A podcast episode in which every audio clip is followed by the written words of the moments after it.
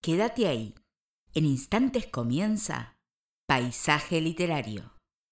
Bienvenidos a un nuevo programa de Paisaje Literario. Nos encontramos en la vigésima cuarta emisión de la décima primera temporada 13 de julio de 2022, en donde vamos a agradecer en primera instancia al autor que tuvimos hoy en el especial dedicado al colectivo malagueño de escritores, que fue Fernando de la Rosa que si bien nos estuvo presentando toda su obra, estuvimos hablando de él y de varias cuestiones, de manera primordial estuvimos hablando de dos de sus poemarios, Cuentas pendientes y Las lunas del biberón. En el segundo bloque vamos a estar entrevistando a un autor de Ediciones Russer, José Abel López Varela, que ha escrito un ensayo denominado Un niño en los 80, que es una mezcla porque mm, son vivencias en realidad, no sé si decirle ensayo, crónicas, pero son esas vivencias que ha tenido a lo largo de esa hermosa década que ha sido la de los 80.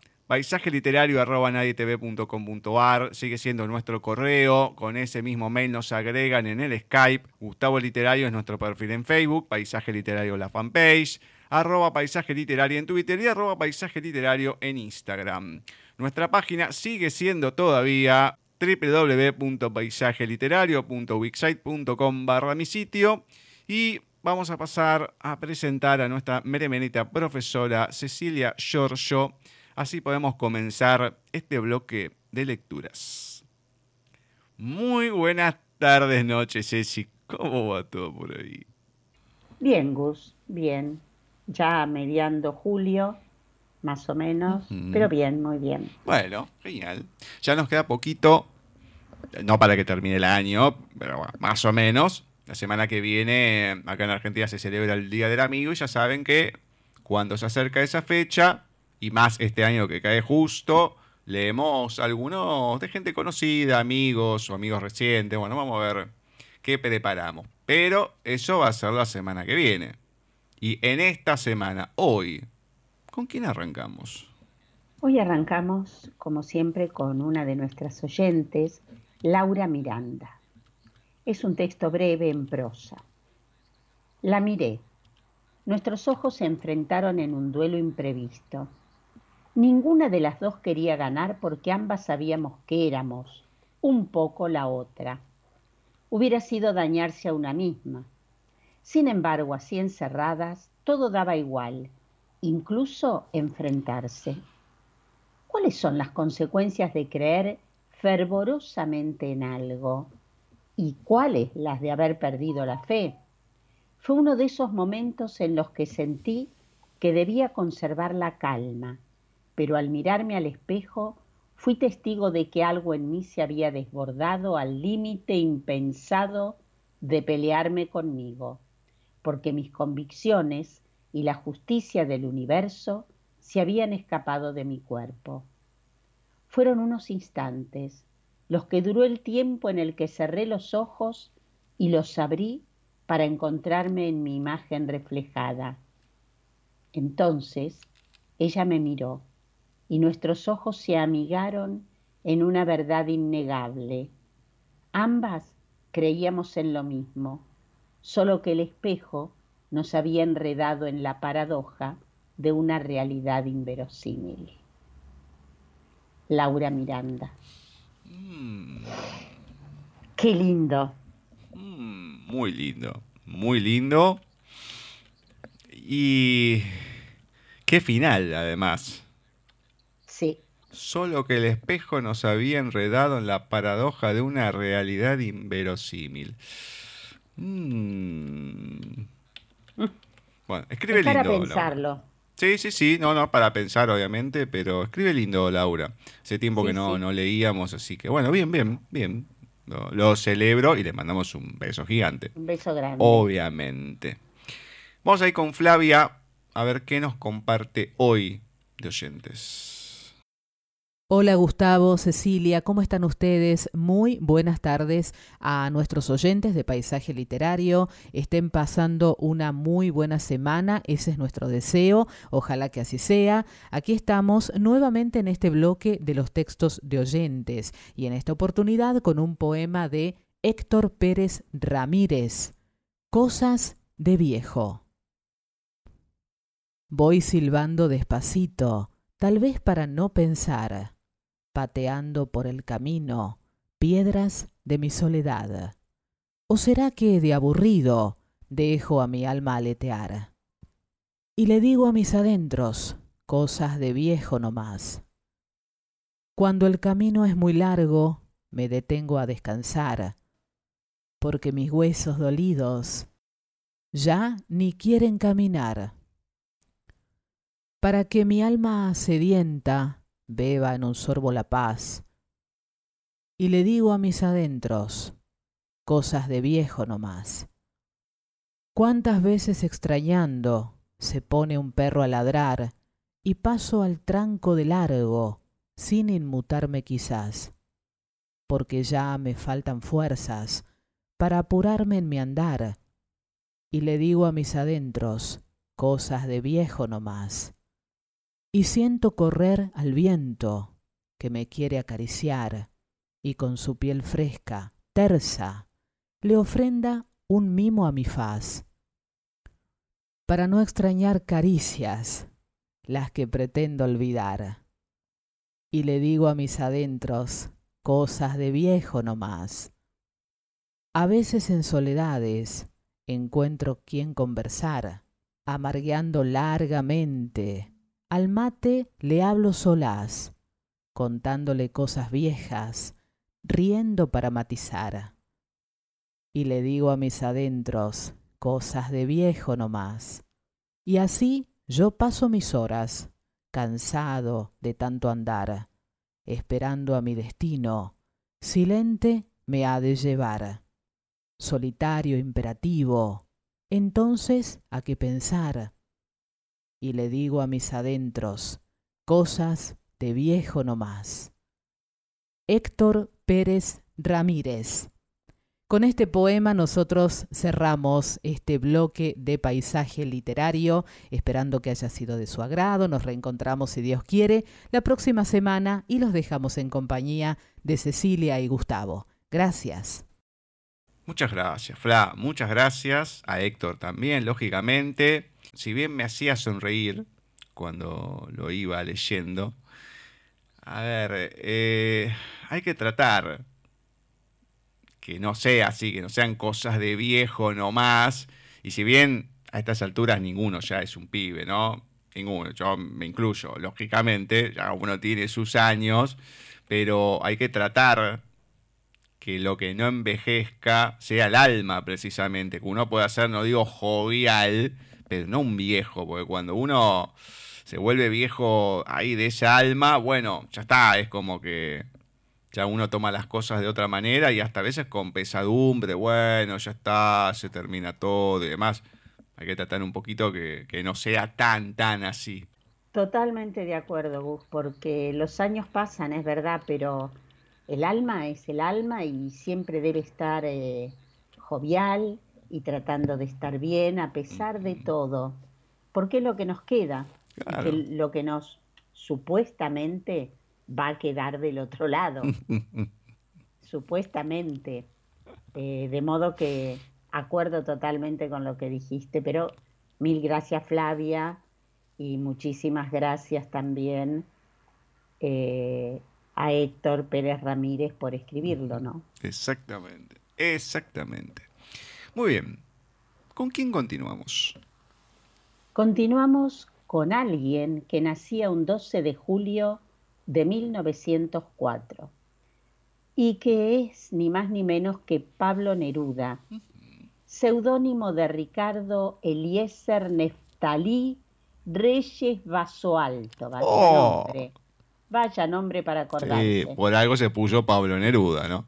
Exacto, político y poeta chileno, premio Nobel en 1971 uno de los poetas más importantes del siglo XX y como ya todos recordaremos, su libro más recordado es 20 poemas de amor y una canción desesperada.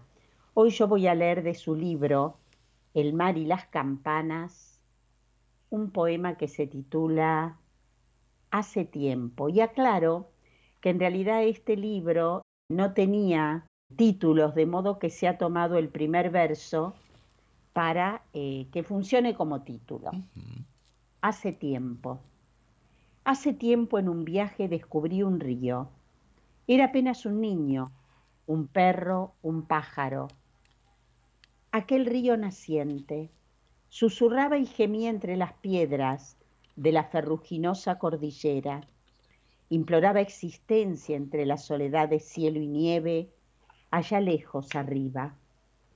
Yo me sentí cansado como un caballo viejo junto a la criatura natural que comenzaba a correr, a saltar y crecer, a cantar con voz clara, a conocer la tierra, las piedras, el transcurso, a caminar noche y día, a convertirse en trueno, hasta llegar a ser vertiginoso, hasta llegar a la tranquilidad, hasta ser ancho y regalar el agua, hasta ser patriarcal y navegado este pequeño río, pequeño y torpe como un pez metálico, aquí dejando escamas al pasar, gotas de plata agredida, un río que lloraba al nacer, que iba naciendo ante mis ojos, allí, en las cordilleras de mi patria, alguna vez y hace tiempo, yo vi Toqué y oí lo que nacía, un latido, un sonido entre las piedras, era lo que nacía.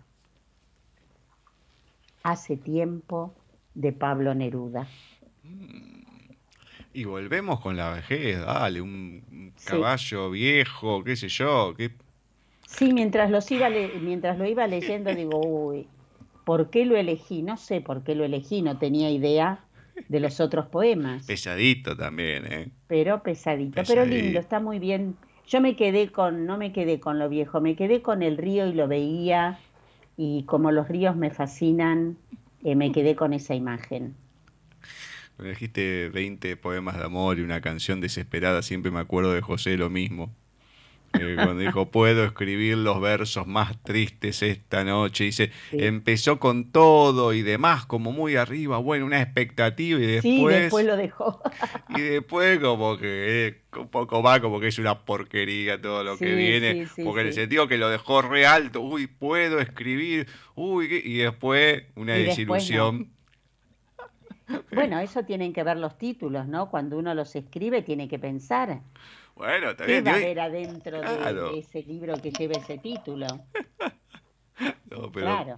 memoria la, la desolación y el desengaño que tuvo José con, con eso y lo, lo, ha remarcado. Entonces, bueno, imposible no relacionar a Pablo Neruda con José y ese comentario.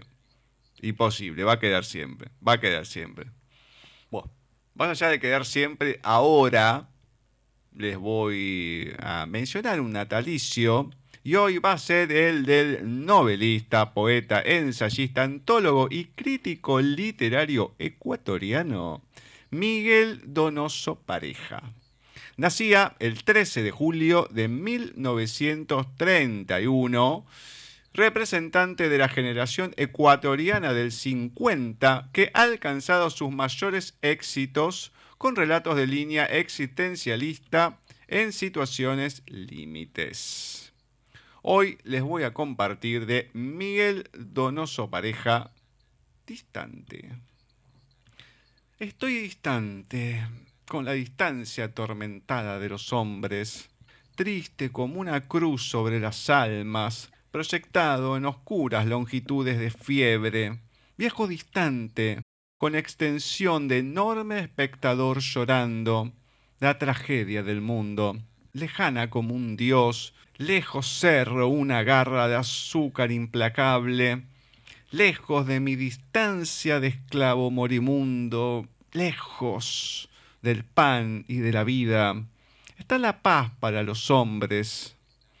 Esa distancia, esa distancia de nube apetecida para el llanto, aquella longitud de piedra sobre el agua y el corazón, como una estrella tibia de angustias redimidas, debe brotar en vórtices de sangre y de palabras, sangre para ese pan que falta al mundo, palabras desde mi alma. Yo quiero el meteoro azul de sus contornos, la cercana distancia de suspiros y hambre de los desamparados de la tierra.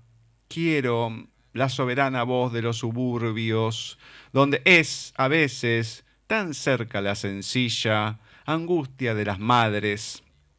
Y yo quiero la sangre augusta y soberana de las calles, y un arco iris rojo de madres solitarias que por una soberbia distancia de cristales rediman la tremenda esclavitud del hombre. Y yo he estado distante, mirando solamente la tragedia de los hombres del mundo. Ahora quiero la dulce geometría de la vida y proyectarme en tibias latitudes de llanto sobre el suburbio triste. Y yo quiero la sangre augusta y soberana de las calles y acercar la distancia de estrella solitaria y los designios dulces y lejanos de la paz a la tierra. Distante, Miguel Donoso Pareja. Qué duro, Gus.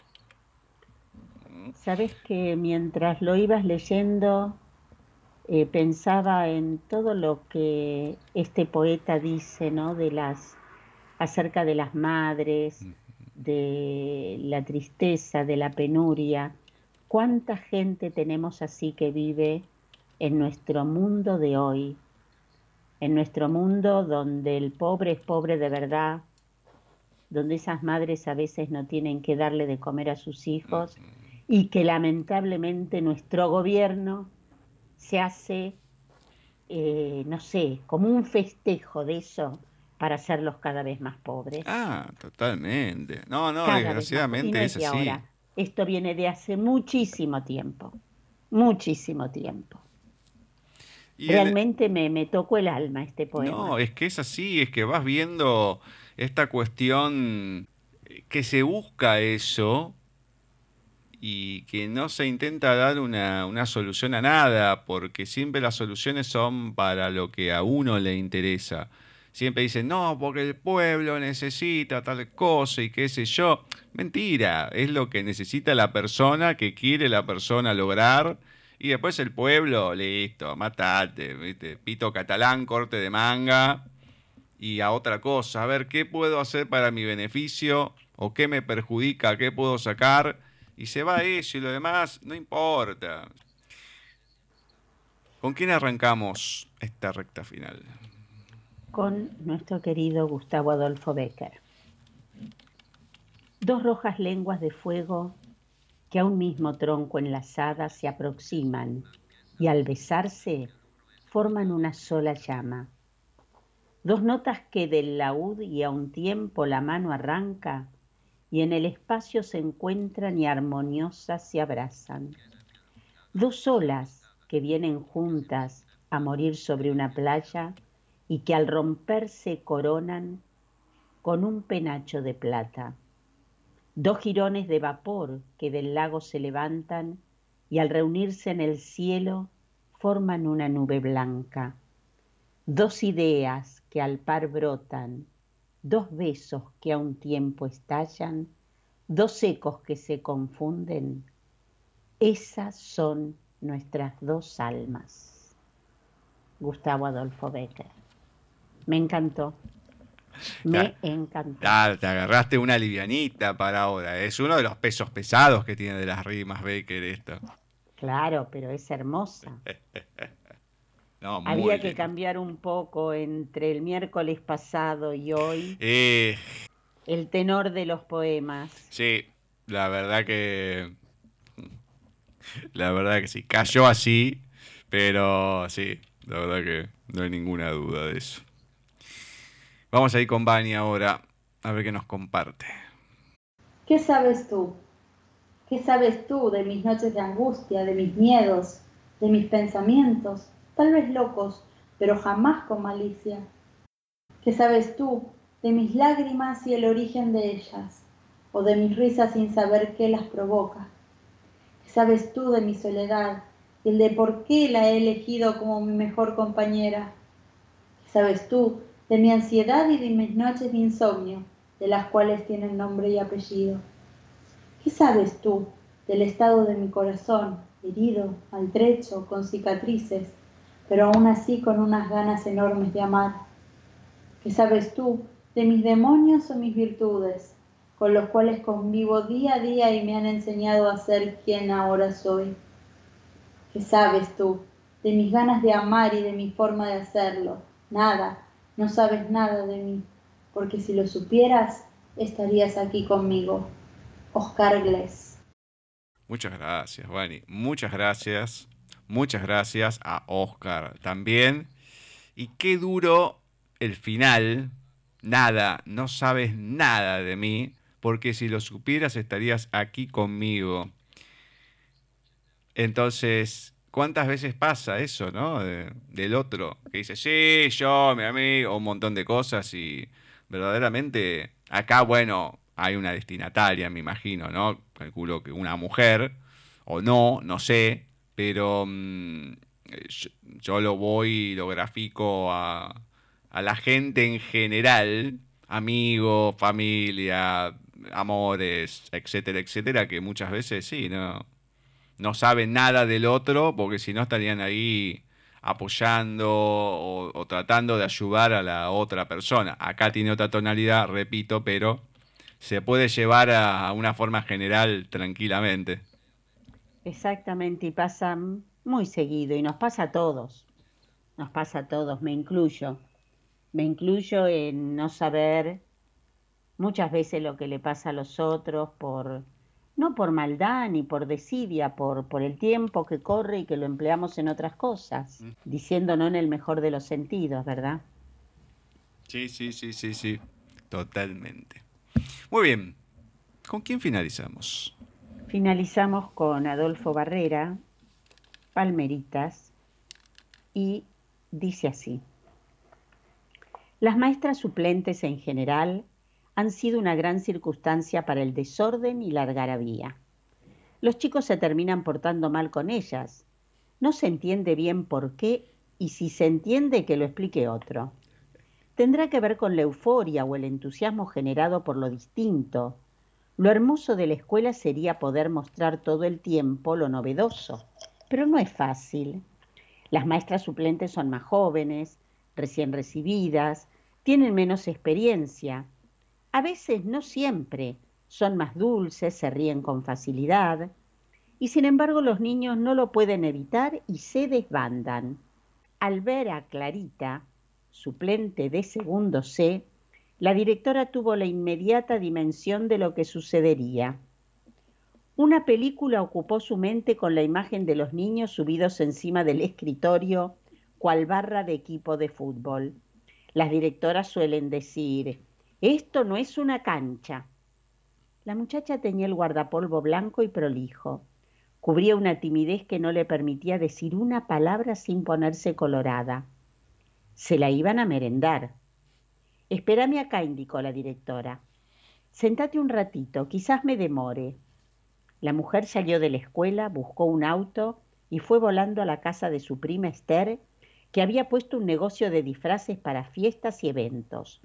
Lo encontró trabajando y le explicó el problema. Esther le sugería opciones, casi todas disparatadas, mientras desplegaba trajes. Lo sacaba de un ropero antiguo. Entonces exhibió el disfraz de un oso pardo. Ese mismo, exclamó al verlo, fascinada la docente. Se abrazaron y volvió deprisa a la escuela. Mira, Clarita, explicó a la maestra al regresar. Estaba todavía en la dirección parecía no haberse movido. Permanecía en la misma posición en la que la había dejado esperando. ¿Te vas a poner este disfraz? Y vas a dar la clase así. Vas a ser la maestra oso. A veces las docentes jugamos a vestirnos como animalitos en esta escuela. Mintió. Pero señora, nunca oí algo igual. Bueno, hemos ganado un concurso promovido por inspección con esta innovación. El ministerio nos mandó una felicitación por nuestra estrategia. Vos no te hagas problemas. ¿Y qué otra maestra usa estos atuendos? Ah, la de tercero le fue muy bien el año pasado. Haceme caso. No creas que porque sos nueva y joven vas a modificar las costumbres de esta escuela. Ya te adaptarás. Vamos, al guardapolvo lo ponemos por encima de la piel del oso. Eso es, así. Caminaron por el patio. Los murmullos y las carcajadas se escuchaban desde las aulas y las galerías. Entraron a la sala de segundo grado. Los chicos, que estaban volviendo loca la portera, enmudecieron con la presencia de la directora junto a ese oso algo flacuchito y extraño. Chicos, aquí les presento a la maestra que los acompañará durante unos meses, hasta que se reintegre la señorita Martínez. Como el ministerio no nos nombraba la suplencia, hemos conseguido en el reino animal a esta excelente maestra, la señorita Clara, osa bilingüe. Ella seguirá adelante con el año lectivo. Espero de ustedes el respeto que les conocemos y podamos seguir adelante de la mejor manera. La osa hablaba abajo, escribía en el pizarrón, sufría el calor. El disfraz estaba muy bien confeccionado. Los chicos se encariñaron de inmediato con la osa. En los recreos se peleaban por salir de la mano de ella. Clarita era una maestra tierna, dulce, creativa, no necesitaba rugir. Los padres, sorprendidos los primeros días, esperaban juntos en la puerta de la escuela para mirar el fenómeno. Los resultados eran tan buenos que al final ninguno decidió protestar ni llamar a los medios de comunicación para quejarse.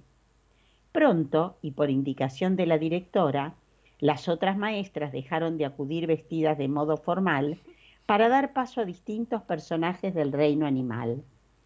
Caballos, como el disfraz requería dos personas, fue para una cátedra compartida. Lo usaron la de inglés y la de música. Jirafas, mariposas, fueron completando la plantilla docente. Cuando la situación se hizo pública, algo inevitable a esta altura, y aparecieron en las tapas de los diarios, el Ministerio de Educación echó a la directora. Terminó trabajando en el pequeño emprendimiento de su prima Esther, ayudándola a coser los disfraces. Una pena.